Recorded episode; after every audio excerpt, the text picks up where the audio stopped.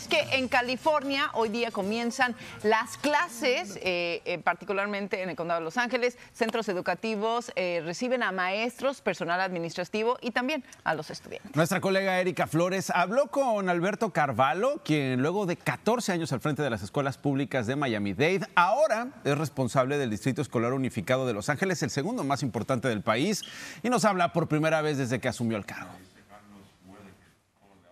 preocupada por las enfermedades que hay y por la escasez de maestros. Como Aurelia, son muchos los padres de familia que han expresado su preocupación ante diferentes cuestiones escolares, entre ellas la falta de docentes y demás personal en los planteles educativos a nivel nacional. Que hay falta de maestro y falta de, de choferes, pero pues yo hasta por el momento yo traigo a mi niño así, pues lo traigo en persona. El Distrito Escolar Unificado de Los Ángeles, el segundo más grande de la nación con más de 500 mil estudiantes, había reportado previamente una falta de unos 900 maestros para este nuevo ciclo escolar. Creo que hay un estrés muy grande.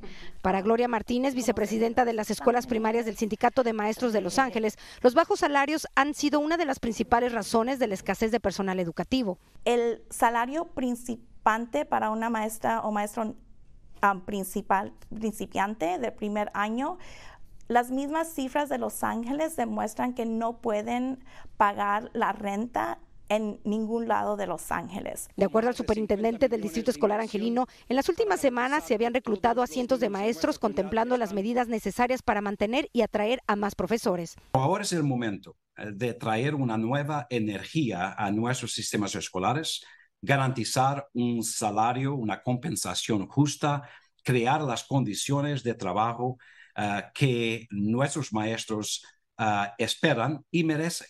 Con el fin de que ningún salón de clases falte un docente, el superintendente indicó que llenaría temporalmente las vacantes de maestros que hace una semana eran menos de 100, con supervisores, directores y otro personal del distrito escolar que cuenten con las credenciales académicas necesarias para enseñar.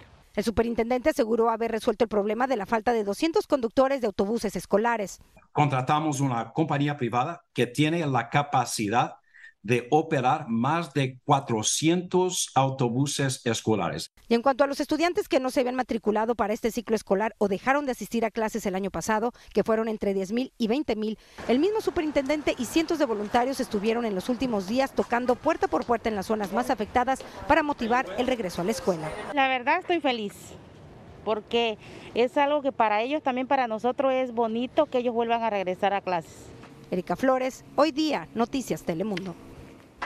Muchas gracias, Erika. Mucha suerte a todos los que regresan. Suerte, por supuesto, a las y los estudiantes, que les vaya muy bien. Muchos están emocionados, otros dicen, ¿por, qué? Ya se yo, era, de esas. Pero finalmente, muchos eh, padres y madres, Rebeca, yo creo que son los más felices porque es precisamente en estos tiempos en que van a poder regresar sus hijos a clases. Bueno, de California nos vamos a Detroit, Michigan. Al norte de esa ciudad, más de 130 mil personas deben hervir el agua que consumen debido a una rotura en una tubería en una planta de tratamiento. Esto causó, Nacho, que disminuyera la presión del líquido en al menos 13 diferentes comunidades. Bueno, la gobernadora Gretchen Whitmer activó el Centro de Operaciones de Emergencias y las autoridades locales esperan que en dos semanas la tubería esté nuevamente en servicio.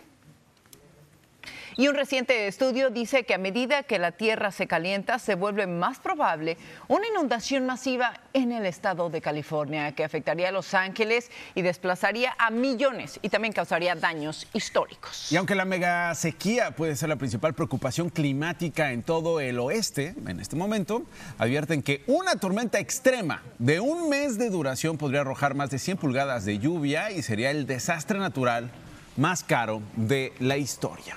Los, extremos, Rebe.